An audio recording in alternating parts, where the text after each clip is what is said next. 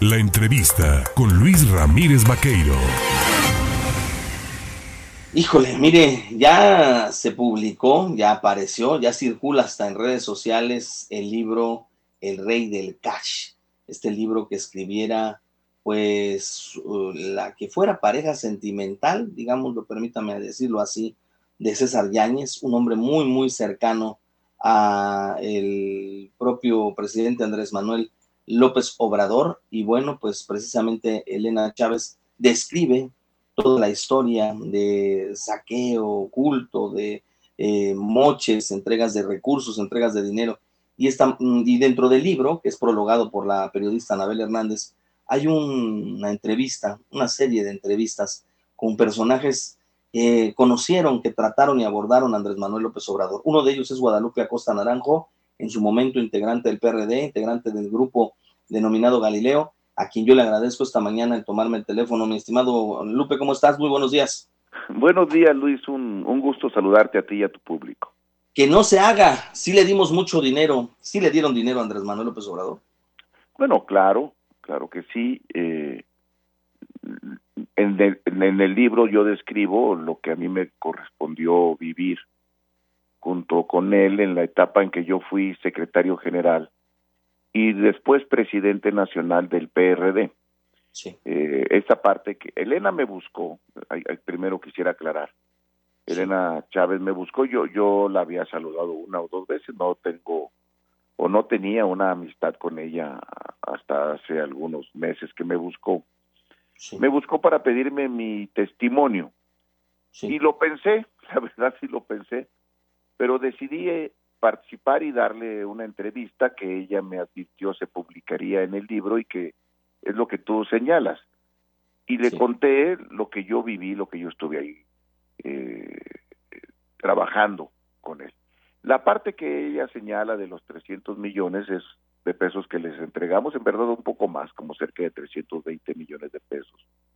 Son la parte que le entregamos de las prerrogativas que recibimos en aquel tiempo del Instituto Federal Electoral para la campaña presidencial de diputados federales y de senadores.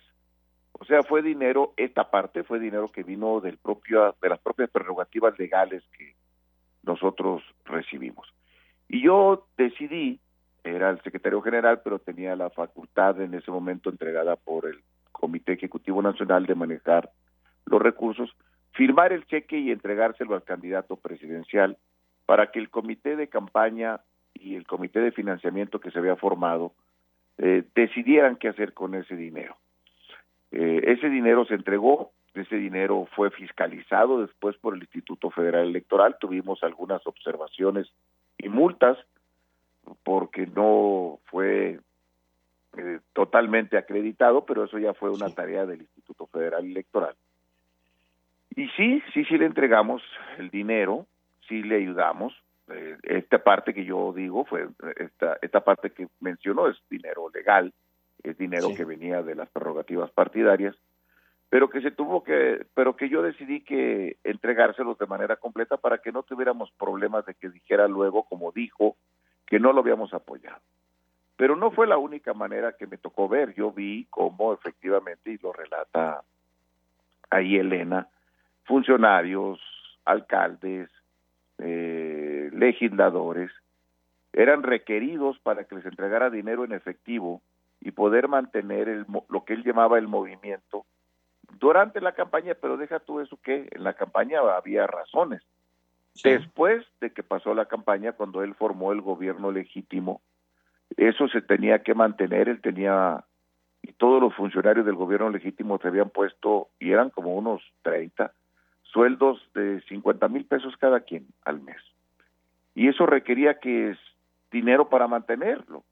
Y bueno, pues entonces, ¿quiénes, ¿a quién se les hablaba? Pues se les hablaba a los alcaldes, a los gobernadores, a los legisladores, y el dinero se le entregaba en efectivo y él lo manejaba junto con Esquer, que es su secretario particular, de manera discrecional. Sí, lo que dice Elena es cierto. A mí me consta que lo que dice Elena es cierto y quise contribuir con mi testimonio, no quedarme callado, porque es un modus operandi que se ha venido diciendo que es a partir de para para para sostener un movimiento entre comillas eh, que ha requerido dinero público y que después, desde las mañaneras, de una manera muy fría, por decirlo suave, se dice que se actúa de manera honesta, que no se ha tenido recursos, que ellos no están en los viejos vicios del poder de antes, cuando en verdad han sido beneficiarios del dinero público de manera descarada, permanente, y se insulta a todo quien no opine como ellos.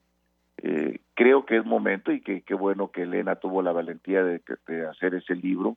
Y yo quise, cuando me lo pidió contribuir con mi testimonio, pues hice eso, Luis.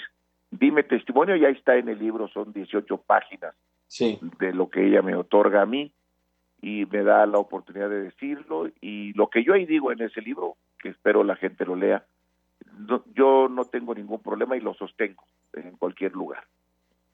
Leo con atención el libro y en parte de él se menciona, por ejemplo, cómo el propio ingeniero Cárdenas ya no quería ni siquiera acudir al Zócalo a participar, te decía, yo ya cumplí, Guadalupe, yo ya no, yo ya vine, yo ya formé parte del propio Porfirio Muñoz Ledo. O sea, la política de primero los pobres se cambió por primero los sobres, ¿verdad?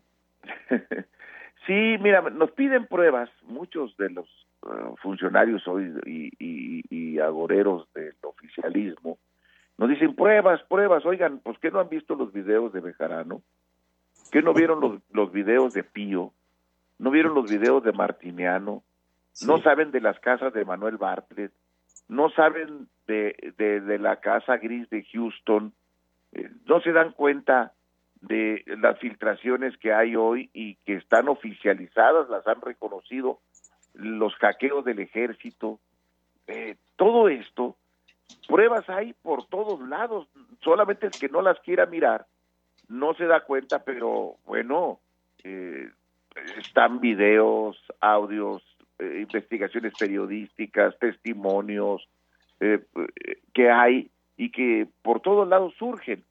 Claro.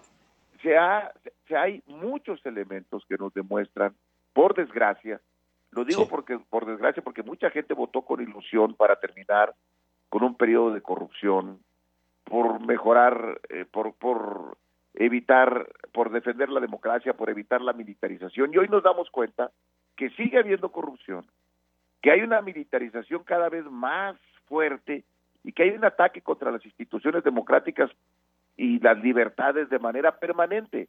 Por eso es necesario que quienes tenemos alguna información no nos quedemos callados y demos la cara. Mira que no es fácil, porque este gobierno, vaya que es rencoroso y represivo y persigue a sus opositores. Pero como yo me siento con eh, mi pasado limpio, pues decidí dar la cara y, y, y ayudar con mi granito de arena a clarificar y a desmistificar que no hay, que no es cierto que no se roba, se roba, que no es cierto que se miente, se miente, que no es cierto que se traiciona, se traiciona. Pues Guadalupe Acosta Naranjo, como siempre, te agradezco la confianza en el medio, te agradezco la confianza en un servidor y el hablar sobre este libro, porque habrá de dar mucho, habrá de dar muchas pláticas, muchas horas de academia, de analizar sobre todo cómo un proyecto que nació, como decías muy bien, con gran ilusión, pues se ve trastocado por la realidad, la realidad que no nos atañe a todos. Somos seres humanos, el concepto de humanidad provoca que caigan en vicios y que, bueno, evidentemente, pues a pesar de decir que no habría corrupción, claro que había corrupción, porque había de alguna manera de salir el recurso para poder financiar esto. Te mando un abrazo. Igualmente, Luis, un saludo a ti y a tu público que, que es tan importante en el Estado. Muy amable. Gracias, muy amables, Guadalupe Costa Naranjo. Ahí parte de este esta entrevista que le hace Elena Chávez en el libro El Rey del Cash.